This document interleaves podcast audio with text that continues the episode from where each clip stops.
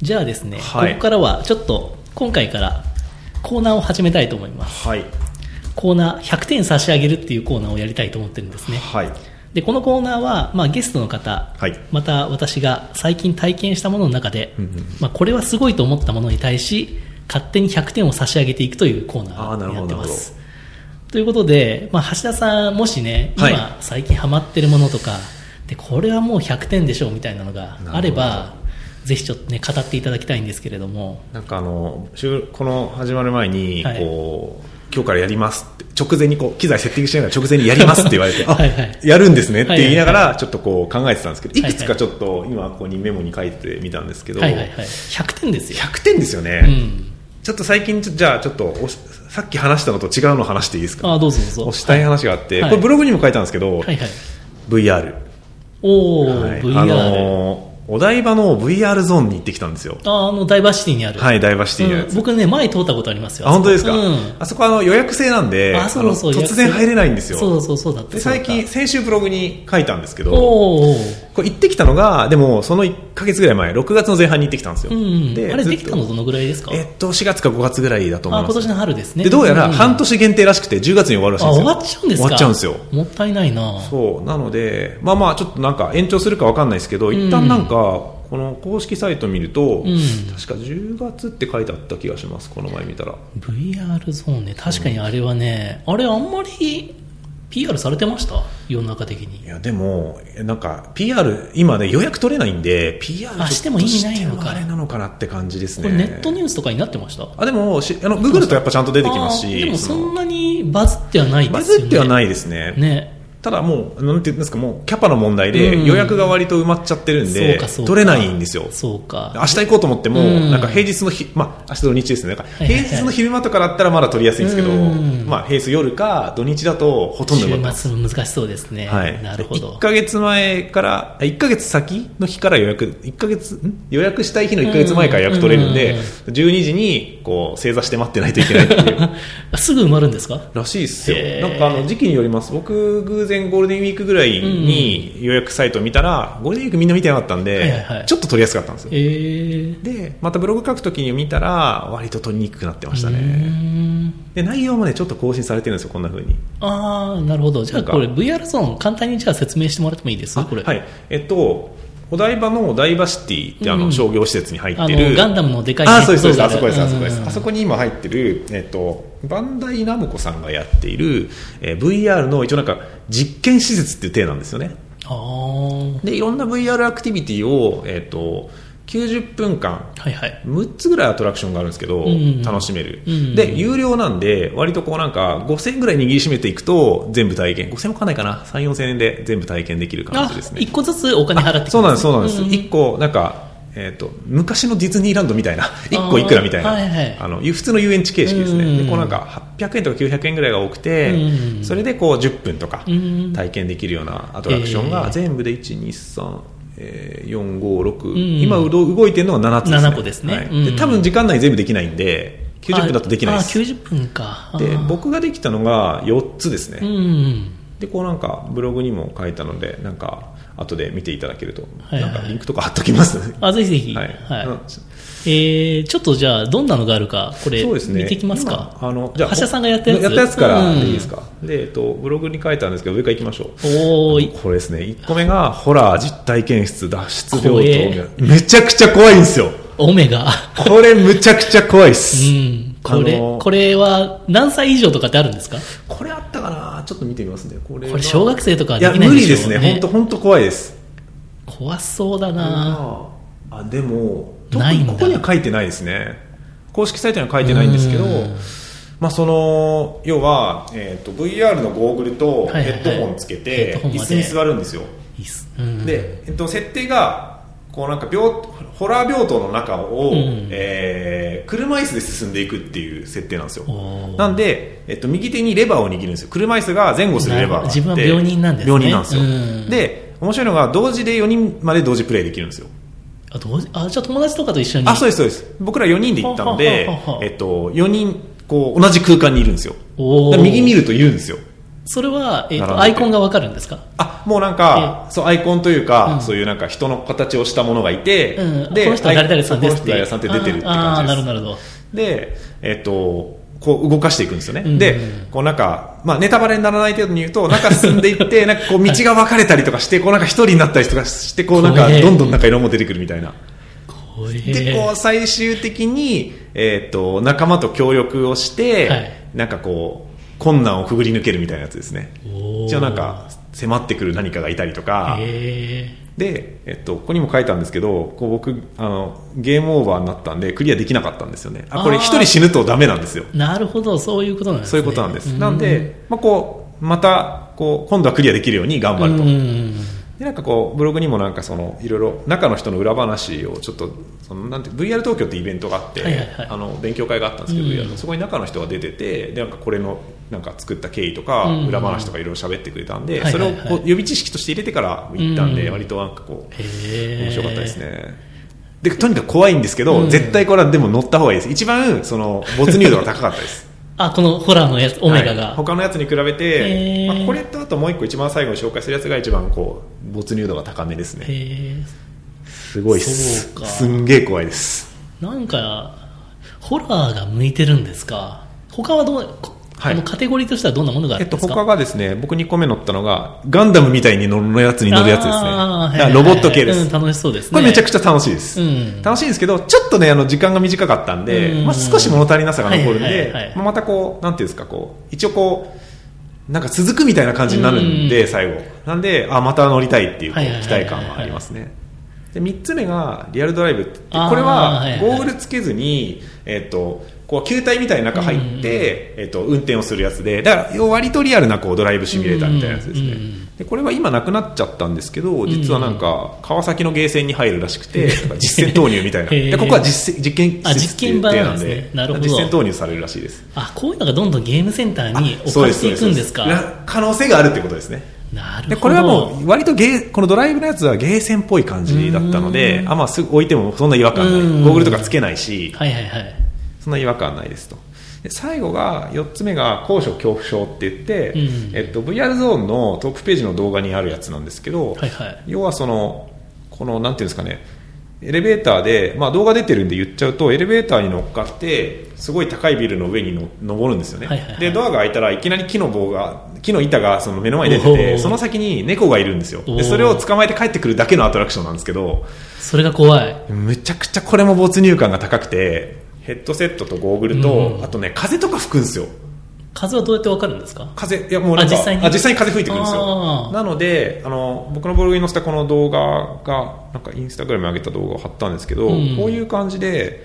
外から見てるとなんてことないんですようん。普通にこうこれは VR 空間じゃないやつなんですけど、はいはいはいこっちにいる人は撮ってくれて、はいはいはいででも僕はもうこのこのこうこのこう何十何100階建てぐらいのビルの一番上にいる感じなんですよ、う足がね、全然進んでないですそうね。すごいこうなんかちょっと怖いみたいなうん。で猫捕まえるんですけど、まあ、なんか映像の中ではこう逃げたりするんですよねおーうわーみたいになってでこうい板がね微妙に揺れるんですよ、ああ、そこまだでから作ってあるんだ。触覚触なんかこう五感の中でもうん視覚聴覚、うんあと触覚うん。ですねがあるので風吹いたり板揺れたり猫触ったりとか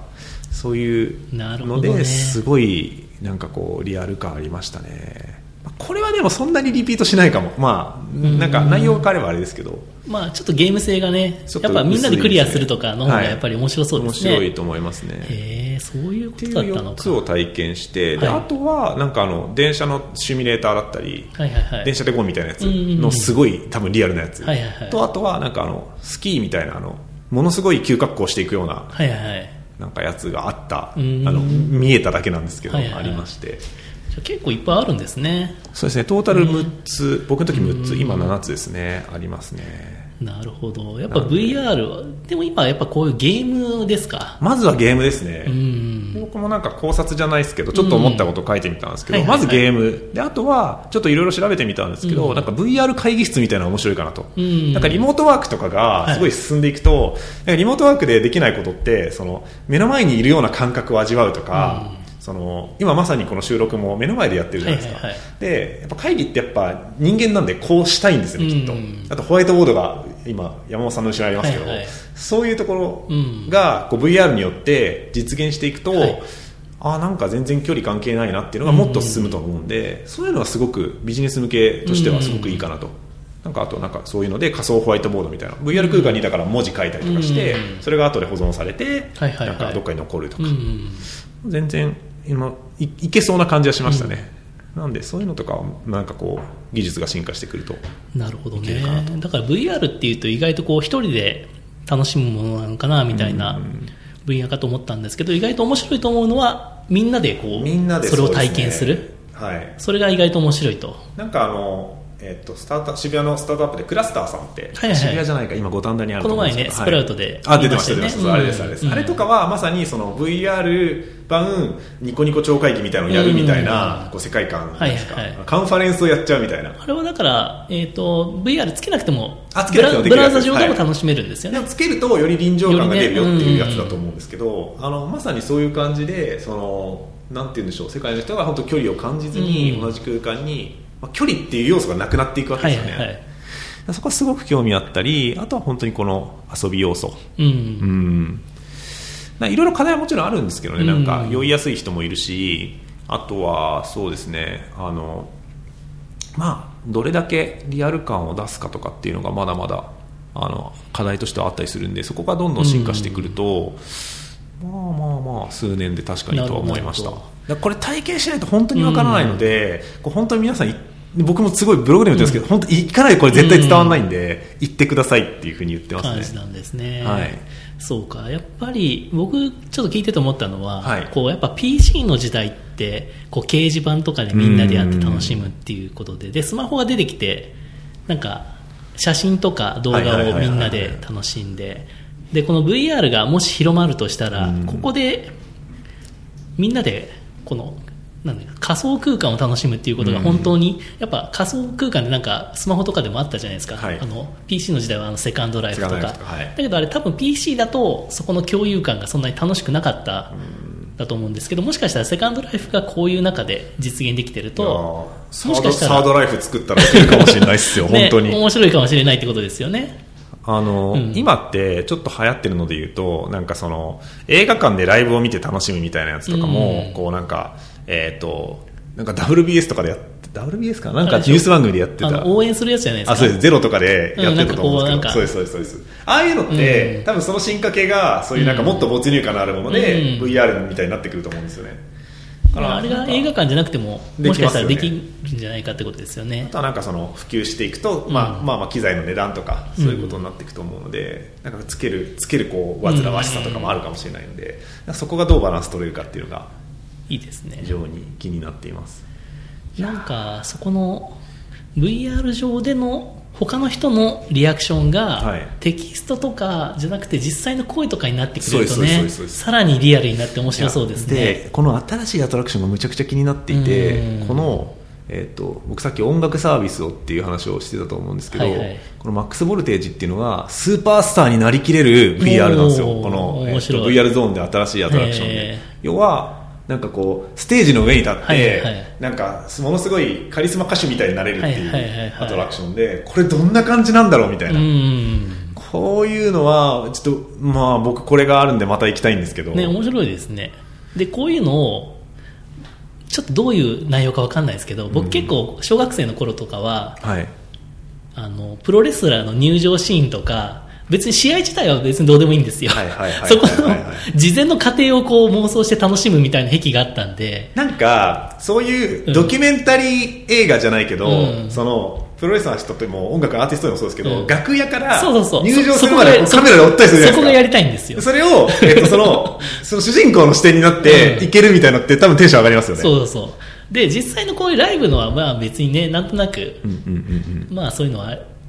既存にもありそうだけどそこの行くまでのねうん。なんか高揚感みたいそな。う高揚感みたいなやつとかねそこから演出されてたらすごいですよ、これ。ね実際の試合だから野球選手のこのね視点。視点でこうグラウンドに入るまでとかああ。そこの超ニッチなだからそこから、まあ、もちろんそのバッターボックスに立ったところからでもいいんですけど、その前段があるとよりリアル感そうがリアルになると思ういきなりバッターボックスだとやっぱゲームになっちゃうんゲームでですすよねねあそれだ そこ面白いと思うんですよね。結局多分美術とかっていうよりかは、なんかその作り込みとか世界そう作観りの込みの話世で界すよ観ねだ、そこ、ここをやるかみたいなところが、もしかしたらサラリーマンの日常が超リアルでも、もしかした ら面白いかもしれないですよね。あーでもそういうコンテンツは面白いかもしれない、うんなんか人になりきれるって割とこう大事かもしれないなって思いましたね、なんかなんか就活とかにもね、うんありそうですよね社長の一日とかとか、なんかクリ仮エイター想の一日とか人の一日をね、体験できるみたいな、仕事旅行の面白い VR 版みたいな、あそれは面白いうんうんなんかいいですよね、そういうのもね。うんうんうんなるほど、じゃあ、この、えーじゃあ、一応決め台詞として、はいえー100点、何々に100点差し上げるっていうこと で、おなさるっほき決どめてもらっていいですか。わかりました、はいじ。ゃあ行きましょうかい言うな言えばいいですかそれを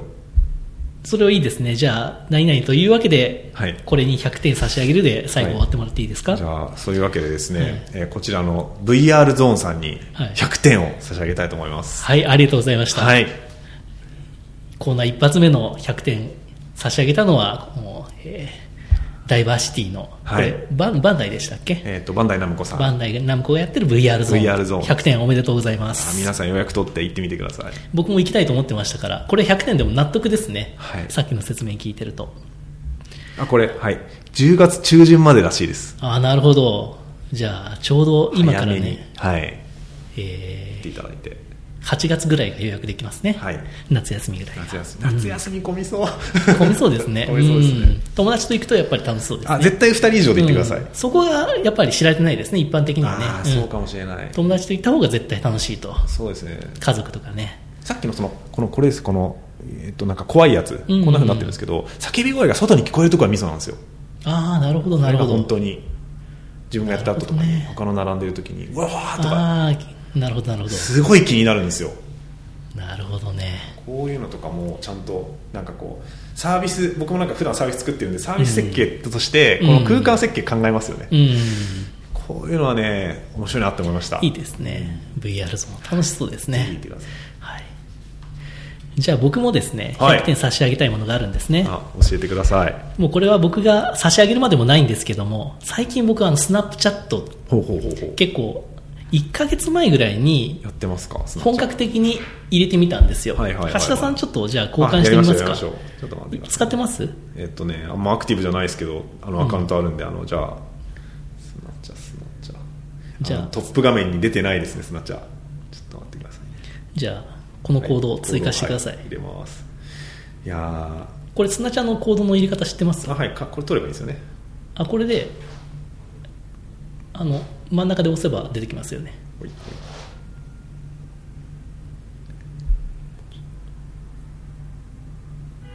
あれ逆かなああこれだちょっと待ってくださいあこれ逆になってる自分の方になってるこっちじゃなくてよいしょこれをここでこうですよねこれ移しでてこれをあ逆になってるカメラが逆になってますちょっと待ってくださいこうでカメラを変えてあそこを押せ押せば大丈夫ですねそう長押しあ長押しするとはいありがとうございます追加しましたありがとうございます。で、僕ははい友達とチャットしてるわけじゃないんですね。はいはいはい利用シーンとしては。僕の使い方は、どんな感じなんですか人のストーリーを思いっきり見てるんです。ここれストーリーって、こう、右にスワイプするはいはいはいとはい出てくるじゃないですか。これですね今出てるうんで、スナップチャットって、まあ、チャットって言われてるから、結構友達とチャット、なんか動画にフィルターかけて、それ面白い動画を送るとか、まあ、そこのシーンもあると思うんですけど、僕が結構面白いなと思ったのは、このストーリーのところで、はいはいはいはい結構海外でこのなんかスナッチャーの人面白いよみたいな人を一方的にこうフォローというか勝手に友達追加していっぱいフォローしてみたんですけどなんかすごい使い方してる人がいるんですよへえんかいくつか教えてもらってもいいでじすゃあかですね僕が最近よく見てる人はこの人とかはですね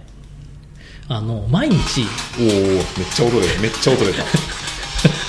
これそれ何の音だろうポケモン GO めっちゃやってる人の今やあ つそうそう出まそしうたね。そういう感じのやつとか、で、この人とかは、えー毎日番組みたいにして、テックチューズデーとか、はいはいはいはいなんとかマンデーとかって言ったりして、もう番組にしてるんですね。なるほどで、その中で、こうあ、この人とかもそうですね。この人とかもなんかスタートアップ系の投資家の人なんですけど、はいもうなんか、自分でもうこれはこの人はちょっと違うんですけど勝手に自分の意見とか、まあ、プレゼンしてるんですなんうんうんうんうんうんか番組みたいな感じでで10秒動画を勝手にこうつなげて編集してでいいと思った人はスクリーンショット撮ってねみたいなで1だと思った人はここでスクリーンショット撮ってはいはいはいはいはい2だと思った人はここであ撮面って白いとそかっれていうそういう使い方してるのを見てなるほどあスクリーンショットってそういう風に使うんだっていうはいはいはいはいたはだいこの、驚いたのはこのストーリーの使い方とスクリーンショットの使い方、スクリーンショットってこんな可能性あったのっていう。確かにで、スナップチャットってあの、自分の見た人のログ、見た人のビューと、スナップえーとスクリーンショットが何回撮られたかのビューがわかるんですけど、統計画そ面こが。かあ、そこでスナスクリーンショット使うのかみたいな、なるほなんどかそこの体験の面白さうんっていうのをユーザーが独自に考えて勝手にやってる感っていうのがなんかツイッターとかにも似ててあこういうのは楽しいんだろうなっていうハックされるサービスにハなってますねックされるサービスになってるんですよ素晴らしいでそこがまあ動画フィルターとかが分かりやすいんですけど多分ハマる要素はそっちにあるんじゃないかなっていう使い方考えるのが楽しいんですよねそうなんですこれそうなんですでなんか変に編集ってできないじゃないですか、うんうんなんかこれをこうやってこうやって後やってっていうよりかはもうとりあえず撮ったものを先出してどんどんそれにつなげる形でそれが勝手に編集になってるっていうう、んあれもねなんか面白いですよね速さとか生っぽさみたいなやつですよね、うん、そうですそうですで完全なストリーミングじゃないんですけど、こう受け取る側からするとすごくなんかストリーミングっぽく感じるっていうか、うん生っぽい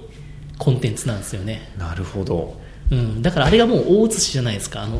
はいはいはい、うん、でこのなんか UI もちょっとかなりメニューがほとんどなくてほとんどスワイプで操作するみたいなそうですよねなんか変わった UI なんですけどでもなんか全体的になんか発明がいっぱいあって、うんうんうんこれはなんかアプリとかサービス開発者はすごくうん参ス考トーリー全然見てなかったですねストーリーはこれ結構面白いですよえめっちゃ面白いこれストーリーはまあ24時間で消えるんですけど、はいはいうんはいはいはいあいいっすよねなるほどもう今ちょっと喋りながらいくつか見てますけど、はいあ面白いっ面す白ねいんですよでストーリーがめっこちゃこ面の白いここの UI がさらに面白いのはいっぱいいるバージョンあるじゃないですか、はいはいはいはいはいで人がいっぱいいた時にえー例えばこの人見てつまんないなと思ったら飛ばせるんですねああなるほどなタるほッどプで飛ばせるんですでなるこほどの人なるほど自体がつまんないたと思ったら右スワイプなんですそうすると次の人みたいなこのこれもう説明してくれないんですけどいややーるうちに覚えてくるんですねおじさんと惑うやついだけど、慣れるとこれしかないって思うんですよ。やこれはでもめちゃくちゃバイラル狙ってますよね、うんなんかあの友達とかと集まって使い方を説明したりとかそえこれどうすあこれ右なんだみたいなそうそう。だけど、慣れてくるともう、これ、あ、これでよかった。ボタンとかなくてよかったって思うんですね。ね、よく嫁の実家で起きてるやつですね。お母さんが うんめっちゃ娘に聞くやつです。そう そう。起きてるなぁこれだだからなぁまあ、あと、その設計として面白いのは、一回こう、アプリを非アクティブにして、アクティブにすると必ずこの、カメラ立ち上げの画面になるっていう、ここの割り切り。だから基本的に皆さん必ず撮りましょうって必ずい撮うる。ここの設計もかなりこあーう、もうあんまり、タイムライン出しちゃいたくなりますよね、そうなんか。なるんこうです作り手としては。だけどだ出さないって出いさう。ない。ここら辺の割り切り方もなんか、まあじゃあとりあえず取ろうかみたいなところとかも結構すごいなっていう気がしますよね。あナショナルジオグラフィックとか見ちゃ うなぁ面白いですよね面。白い。あとやっぱ絵文字の使い方とか、ううん、ん。まあでもいろいろ見る分にはすごくいろいろ発見があって、うんうんでよくよくこうスナップチャット調べていくと、はいさっきのストーリーとかもリリースじゃなかったんですね。うんうんうん。で、リリースは多分2011年はい。の9月なんですけど、ストーリーが入ったのが2013年ぐらいなので、だから2年ぐらい経ってからストーリーが入ってたりとか、いろいろこう、1年おきに全然違う要素を入ってたりして、スナップチャット面白いですね、これは。純粋に僕、コンテンツも楽しんでますし、この設計がすごく面白くて楽しんでますね。よくこれが流行ったなっていう。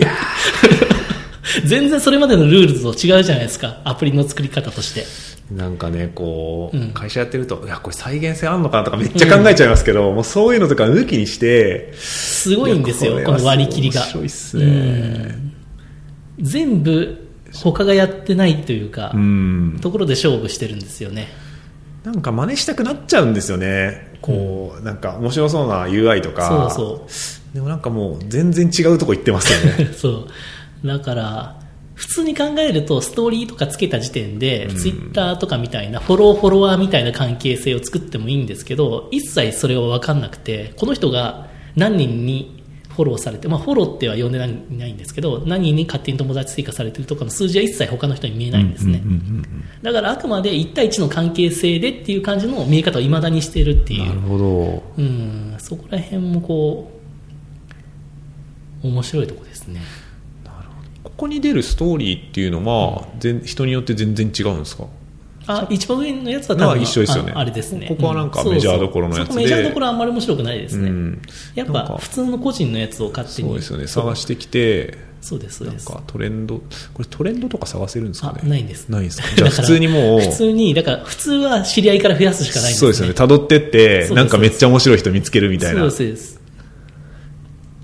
僕はあのゴーストコードっていうですねあゴーストコーズかなっていうアプリ入れてはいここにはスナップチャットがユーザーが自分でこうスナップコードをは上いげはて、いはいなんかもうここでさ見てねみたいなそうです探せるようにしててここで見つけました、はいはいはいはいはいあこうやって使ってんだみたいなだけどこの機能自体がスナップチャットにあっても全然おかしくないんですね普通はあるんですよだけどなそうい,、ですないのがやっぱり割り切り 割り切りなんです割り切りねすごい普通にこっち入れた方が流行りそうだなとは僕は思っちゃうんですけど入れてないですねゴーストコードあゴーストコーズですかね、うん、これはスナップチャットユーザーのプロフィールが自分で登録すれば本当だ他の人も見れるみたいなうんうんうん日本人はほとんどいないですけど、ううんんうん本当だうんだから僕はツイッター多分フォローフォロワーとかって、まあ、ツイッターが2010はい年前ぐらいですかん56年に出てそれから一貫して大抵のサービスでそういう関係性っていうのまあが、そうなってますよねあったんですけどでこうメッセージングアプリの時代で本当に1対1の友達同士でつながるっていうところうんうんうんうんがアプリブームが来てでもスナップチャットがこんだけこうなんかストーリーっていうのがなんか LINE のタイムラインともうんうんともまあほとんど同じ概念なんですけどそれのもっとこう楽しい版っていうのかなんか進化系っていうとちょっと違うんですよねそうなんか全然別なんですよね別の独自進化を遂げてるってところがすごいなとうん思いましたねだから僕ポケモン GO もすごいと思うんですけどまあでもスナップチャットは本当に見るたびにびっくりするそういうアプリですねなんかポケモン GO とか含めて、なんかやっぱ文脈があったりするわけですよね、なんか AR とか、そうなんですよイングレスとか、そうそうポケモン、ポケモンもともとあったもうんじゃないですか、ん、でちゃんと作られてるっていうのは分かる流行る理由はなんか読めるじゃないですか全く説明できないですも んそうね。説明できないです流行るポイントがよく分かんないっていうなんでこれが中毒性あるんだろうっていうところがうんうまくいまだにこう聞いても納得できないですよねいやできないですねでも使ってると分かるんですよね、これはすごいなと思いますいやー、体験しないとわからわなかんいないシリーズですね、だかこられ。これいいですね。なので、そんな奇跡的なアプリ、スナップチャットに、私は100点差し上げたいと思いま素晴らす。しい、おめでとうございます。 今、お前に褒められたからって、スナップチャット今更って感じはありますけどね。いいっすね、なんかお墨付きのコーナーいいっ すね。はい。今までもなんかやってたんで、最近ハマってるもの何ですかとかやってたんですけど、あえてこうコーナー化した方が、よりね、絞られていいのかなと思って。ちょうど言いやすいですね。そんな感じで、このコーナーは次回以降もやっていきたいと思いますので、はい。今回、はい、第1回目、100点差し上げる。えー今回100点差し上げたのは、VR ゾーンとスナップチャットでした。はい。ありがとうございましありがたとう。ございました。